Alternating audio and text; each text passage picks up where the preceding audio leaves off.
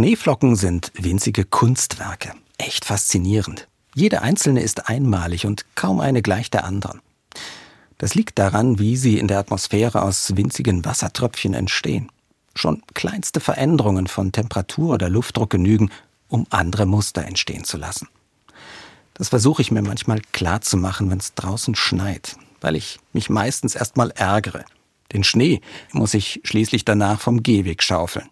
Nervig ist er zwar auch als Kunstwerk noch, aber immerhin auch beeindruckend.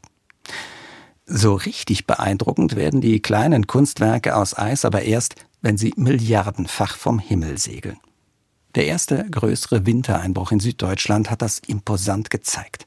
Da wird in kurzer Zeit der ganze Zugverkehr lahmgelegt.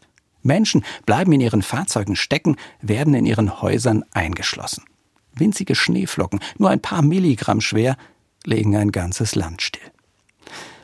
Das zeigt, was möglich ist, wenn sich scheinbar unbedeutende Winzlinge zusammentun. Welche Macht da entstehen kann. Im Guten, als glitzerndes Winterwunderland, aber auch andersrum, als Urgewalt, die alles blockiert. Und irgendwie ist das ja auch ein Bild fürs Zusammenleben.